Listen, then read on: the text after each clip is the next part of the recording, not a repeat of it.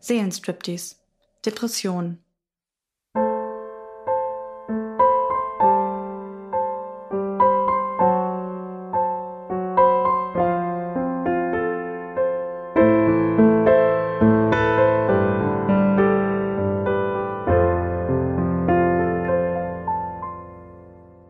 Hallo du da draußen. Ich habe jetzt schon so viel darüber gesprochen, aber eigentlich nie erklärt, was Depressionen eigentlich sind. Wenn man noch nie mit dem Thema in Kontakt gekommen ist, ist es schwer nachzuvollziehen, was in dem Kopf eigentlich vor sich geht und wie hilflos man sich dabei fühlen kann. Eine Depression geht weit über dieses mir geht es heute einfach mal schlecht hinaus. Ich habe bisher immer nur von mir erzählt und wie meine Depression verlaufen ist, was ich für Symptome hatte. Heute möchte ich ein bisschen mehr erzählen, mehr auf bestimmte Probleme eingehen und einfach erklären, was das Ganze überhaupt ist. Vorab gibt es eine Triggerwarnung. In diesem Podcast wird es hauptsächlich um Depressionen und deren Symptomatik gehen. Wenn du betroffen bist, musst du es dir nicht anhören. Auch werden Suizidgedanken und Absichten behandelt werden. Höre es dir nicht an, wenn du dich nicht bereit dafür fühlst. Und am besten nicht allein. Jeder von uns hatte schon mal einen wirklich schlechten Tag, an dem man am liebsten nur im Bett liegen geblieben wäre und die Decke beim Kopf ziehen würde. Auch Lustlosigkeit und Antriebslosigkeiten kennen vielleicht viele. Aber ab wann ist man eigentlich depressiv? Sind depressive Menschen schwächer als gesunde? Darüber möchte ich heute sprechen. Mittlerweile wird das Thema immer bekannter und man spricht ein Stück weit mehr darüber. Aber es gibt immer noch viele Vorurteile, die es nicht geben sollte. Man hört immer wieder blöde Kommentare von Mitmenschen, wie zum Beispiel, lass doch den Kopf doch nicht so hängen, jedem gibt es mal so, lach doch mal wieder oder am schlimmsten für mich, stell dich doch einfach nicht so an. Grundlegend sind die Gedanken, die hinter diesen Aussagen getroffen worden sind, oftmals mit gar nicht so schlechter Absicht. Manches kann man vielleicht auch mit einer veränderten Grundeinstellung wieder verändern, aber die Depression wegzaubern wird es nicht. Viele Probleme stecken noch dahinter. Als allererstes, was ist eigentlich eine Depression? Zuerst aber nochmal, jede Depression hat sein ganz eigenes Gesicht. Und manche Dinge sind bei einem ganz stark ausgeprägt und bei dem nächsten wieder weniger. Die Symptome sind Möglichkeiten und nicht immer muss alles gegeben sein. Die Depression gehört zu den affektiven Störungen. Das heißt, die Affektivität, also die Stimmung, ist verändert. Außerdem unterscheidet man zwischen einer leichten, einer mittelgradigen und einer schweren Depression. Es gibt auch noch zwei Subtypen, wie die postpartale Depression oder auch Wochenbettdepression und die saisonale Depression oder auch Winterdepression. Man könnte denken, dass es sich auf die emotionalen Symptomatik beschränkt. Aber es gibt noch viel mehr Baustellen. Klar, zuallererst springen einem die emotionalen Dinge ins Auge. Klassisch sind Niedergeschlagenheit und eine negative Grundeinstellung. Man hat das Gefühl, alles ist irgendwie blöd und nichts macht eigentlich mehr Spaß. Ich habe mich zum Beispiel immer mehr von meinen Interessen zurückgezogen und habe mich nur noch auf Arbeit und Studium gestürzt. Daraus können sich Schuldgefühle entwickeln oder generell schon vorhanden sein, wenn man sich von Freunden und Familien zurückzieht. Schuldgefühle sind auch immer wieder ein ganz zentrales Thema in der Therapie. Man fühlt sich als Last und denkt, man wäre das Ganze eigentlich gar nicht mehr wert. Das Selbstwertgefühl ist auch ziemlich angekratzt, wie ich nur allzu gut weiß. Mit seinem Äußeren fühlt man sich meistens gar nicht mehr wohl und man ist sehr selbstkritisch. Man hat das Gefühl, man ist nichts mehr wert und Freunde und oder die Partner, Partnerin hat etwas Besseres verdient als mich. Auch ist man viel empfindlicher und einen nerven schon die kleinsten Dinge. Was ich in der Klinik dies Jahr ganz extrem hatte, war das Gefühl der inneren Gefühlslosigkeit. Ich hatte absolut keinen Bezug mehr zu meinen eigenen Gefühlen und wusste teilweise gar nicht, was ich gerade für eine Stimmung hatte, ob ich traurig, wütend oder eigentlich glücklich war. Ich kann es nur so beschreiben, dass ich dadurch immer mehr den Bezug zu mir selber verloren habe. Ich sage mal, ich habe mich einfach nicht mehr selber gespürt. Dazu kommt, dass ich sehr hohe Ansprüche an mich selber hatte und selbst immer noch habe. Ich muss immer 100 Prozent geben, ich muss erfolgreich in meinem Studium sein, ich muss die Beste sein, ich muss unabhängig sein. Das ist nur ein kleiner Auszug von den Maßstäben, die ich an mich selber gesetzt habe. Ich sollte im Rahmen der Therapie diesmal aufschreiben. Danach ist mir eigentlich bewusst geworden, wie viel es eigentlich ist und wie hoch diese eigentlich sind. Und letztlich, wie unsympathisch ich mich dadurch auch anhöre. Das war mir so nie bewusst. Und da ich diesen Ansprüchen nicht gerecht werden konnte, ist mein Selbstbild auch ziemlich in den Keller gegangen. Ich kann es wirklich nur jedem empfehlen, einfach mal aufzuschreiben, was man von einem selber möchte oder was man für sich selber erreichen muss. Okay, weiter geht es erstmal mit den kognitiven Symptomen. Diese hängen stark mit den emotionalen zusammen. Wenn man in einer Depression ist, hat man oft ein Gedächtnis wie ein Sieb und vergisst einfach gefühlt alles. Teilweise können Unterhaltungen fünf Minuten her sein und man weiß nicht mehr, was man eigentlich tun sollte und rennt tausendmal zurück, weil man immer irgendwas vergessen hat. Auch grübelt man sehr viel. Man zerdenkt ein oder mehrere Themen komplett, ohne wirklich zu einem richtigen Schluss zu kommen. Ich habe es immer liebevoll Kopfkino genannt. Denn so war es auch. Gefühlt läuft ein Film in deinem Kopf, den du nicht anhalten kannst. Und der immer wieder von vorne beginnt. Normalerweise bin ich schon immer ein sehr schusseliger Mensch. Aber ich habe gemerkt, dass es in den letzten Monaten sich nur verschlimmert hat. Andauernd renne ich irgendwo gegen oder bin generell total neben der Spur. Körperlich kann sich eine Depression auch auswirken. Bauch- und Kopfschmerzen sind ganz typisch. Aber auch die allseits beliebte Schlafstörung kommt gefühlt immer vor. Man ist nicht nur nah am Wasser gebaut, sondern man steht quasi direkt im Fluss und weint wegen jedem bescheuerten kleinen Ding. Der Appetit kann zu oder auch abnehmen, wodurch eine Veränderung des Körpergewichtes oft einhergeht. Letztlich ist körperlich auch sehr klassisch, dass die Libido nachlässt. Wie soll man auch, wenn man das Gefühl hat, nicht mehr man selbst zu sein, Lust auf Sex haben? Es kann aber auch ins andere Extrem gehen, dass man sich durch übermäßig viele Intimitäten Dinge kompensiert. Zum Schluss gibt es auch die motorische oder die Verhaltenssymptomatik. Die Mimik wirkt starr und manchmal wie aufgesetzt. Mir wurde immer gesagt, dass wenn ich mich unbeobachtet fühle, ich immer aussehe wie der traurigste Mensch auf dieser Welt. Oder der Glanz in meinen Augen verloren gegangen sei. Auch vermeidet man Blickkontakt, was vielleicht mit dem verminderten Selbstwertgefühl zusammenhängen kann. Das schlimmste Symptom, was man haben kann, sind die Suizidgedanken oder auch Absichten. Man ist so tief in seiner Depression, dass man einfach keinen Sinn in gar nichts mehr sieht und denkt, die Welt wäre doch besser ohne mich. Dann wären alle Probleme weg und alles hätte einfach ein Ende.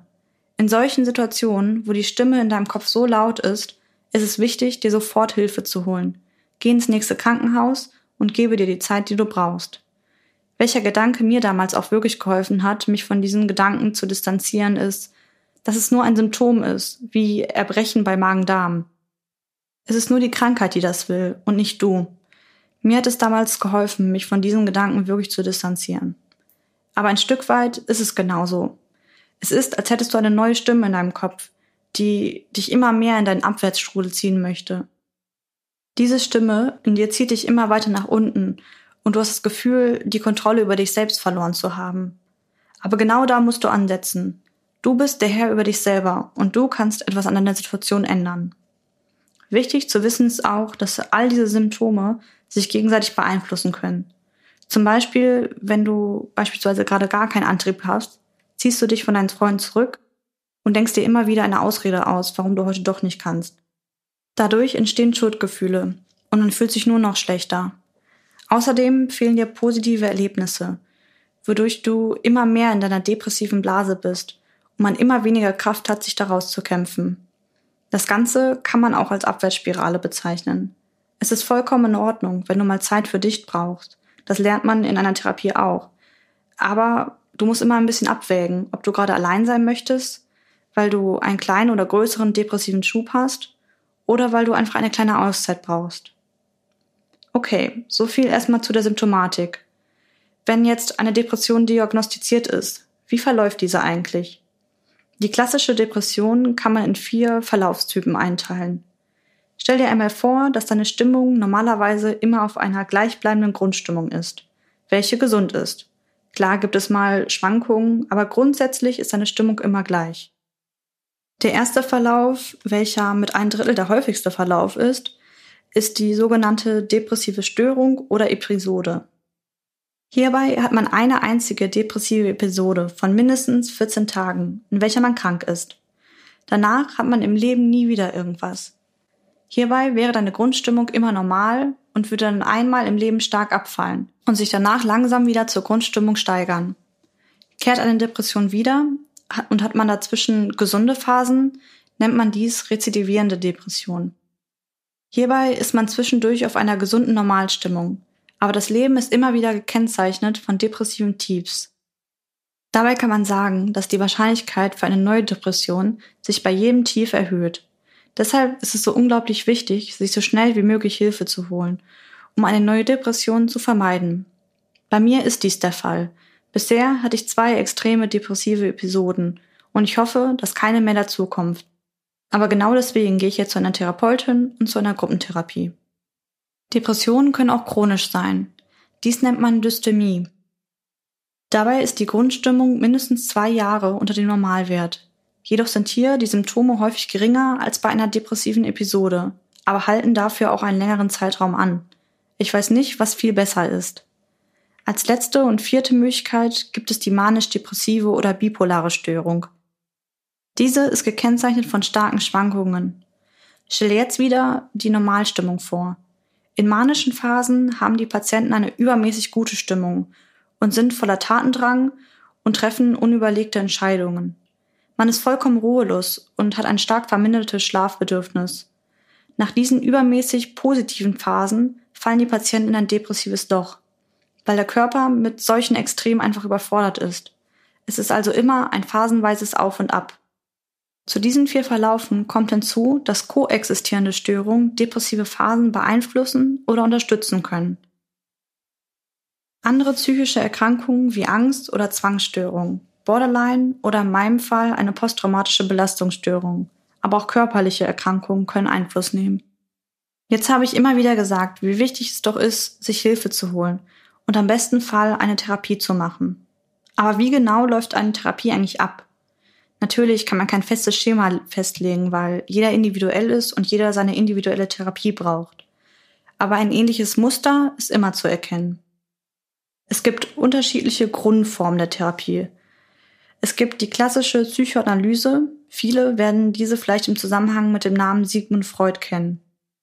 Hierbei geht man davon aus, dass psychische Erkrankungen unterbewusste Konflikte oder traumatische Erfahrungen aus der Vergangenheit sind. Die tiefenpsychologische Psychotherapie ist eine Weiterentwicklung der klassischen Psychoanalyse. Hierbei stehen eher aktuelle Konflikte im Vordergrund. Die dritte Form ist die kognitive Verhaltenstherapie, welche klassischerweise im Rahmen einer Depression empfohlen wird. Hier sind die Erkenntnisse der Lernpsychologie der Grundstein. Es wird immer davon ausgegangen, dass ungünstige Lernerfahrungen in der Vergangenheit eine Rolle spielen. Diese Muster sollen erkannt und durchbrochen werden. Ich werde mich jetzt lediglich auf die Verhaltenstherapie beziehen. Insgesamt kann man die Therapie in sechs Phasen einteilen. In den ersten beiden Phasen kommst du zu deinem Psychologen und im Vordergrund steht erstmal die Frage, warum du überhaupt eine Therapie brauchst. Hier wird hauptsächlich diagnostisch gearbeitet. Beginnst du deine Therapie, hast du immer fünf sogenannte probatorische Sitzungen, in welchen du und der Therapeut schauen könnt, ob man sich eine Zusammenarbeit vorstellen kann und ob die Therapieform die richtige für dich ist. Meistens musst du erstmal relativ viel von dir erzählen, was deine Probleme sind, in welcher Wohnsituation du lebst, was du beruflich machst und wie dein soziales Umfeld ist und so weiter. Ich muss sagen, mittlerweile nervt es mich ziemlich, immer wieder meine Geschichte von vorne erzählen zu müssen. Aber letztlich sind Therapeuten auch nur Menschen und können dir nur vor den Kopf gucken. Ganz wichtig ist es in dieser Phase auch, eine therapeutische Beziehung aufzubauen. Du vertraust diesem Menschen alles über dich an, deine tiefsten Ängste und Erfahrungen. Der Therapeut sollte dich am besten genauso gut kennen wie du dich selber. Deswegen ist Vertrauen und Sympathie von unheimlich großer Bedeutung. Wenn man nicht auf einer Wellenlänge ist, dann sollte man versuchen, jemand anderen zu finden.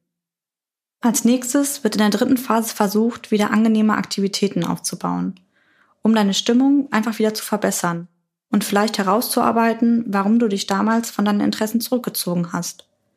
Ich habe hierbei auch für mich gemerkt, wie wichtig doch Sport ist oder wenigstens Bewegung.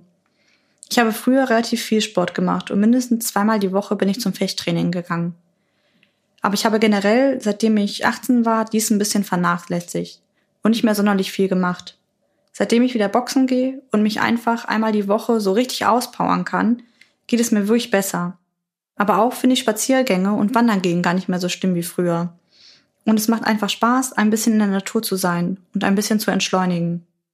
Phase 4 befasst sich vor allem mit dem Aufbau von sozialen Kompetenzen. In der Klinik hatten wir auch damals eine Gruppentherapie zu dem Thema. Geht es einem psychisch schlecht, ist man auch im sozialen Bereich geschwächt. Man kann mit Kritik nur schlecht umgehen und es fällt einem extrem schwer, neue Kontakte aufzubauen. Und generell ist Kommunikation gar nicht so einfach, wie man es sich vielleicht vorstellt. Wir haben unterschiedliche Kommunikationsmodelle besprochen und sind dabei sehr stark auf eigene Erfahrungen eingegangen. Ich muss sagen, mir hat das wirklich geholfen und ich blicke auf vieles jetzt teilweise anders. Dann befinden wir uns schon in Phase 5, Hierbei ist der Fokus auf der Veränderung des sogenannten dysfunktionalen Verhaltens. Unter dysfunktional versteht man alles, was man eigentlich tut, aber es einem nicht gut tut. Das können zum Beispiel Selbstverletzungen, Alkohol- und Drogenkonsum sein, Grübeln, Fressattacken, toxische Beziehungen und noch viel mehr.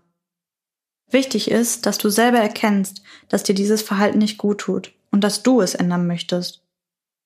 Ich habe zum Beispiel eine Zeit lang Alkohol und auch Marihuana benutzt, um aus der Realität zu fliehen.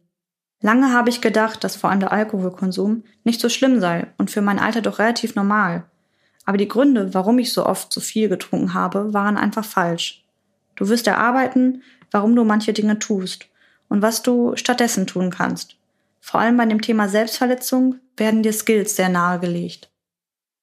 Die letzte Phase ist dann die Stabilisierungs- und Rückfallprophylaxe. Hierbei wirst du erarbeiten, was deine Frühwarnsymptome sind. Ich habe für mich erkannt, dass ich Alkohol mit Vorsicht genießen sollte. Und wenn ich mich zu sehr auf Arbeit und Studium fokussiere, es mir nicht gut tut. Es soll verhindert werden, dass du wieder an denselben Punkt kommst, wo du schon warst. Hierbei ist es wichtig, dass du sehr reflektiert mit deinem eigenen Verhalten umgehst. Die gesamte Therapie kann durch Medikamente unterstützt werden, zum Beispiel durch ein Antidepressivum oder bei Schlafstörungen etwas zur Beruhigung. Wichtig hierbei ist zu wissen, dass Therapeuten, also Psychologen, keine Medikamente verschreiben können. Hierfür musst du zu einem Psychiater. Dieser hat Medizin studiert und kann Diagnosen und Medikamente stellen.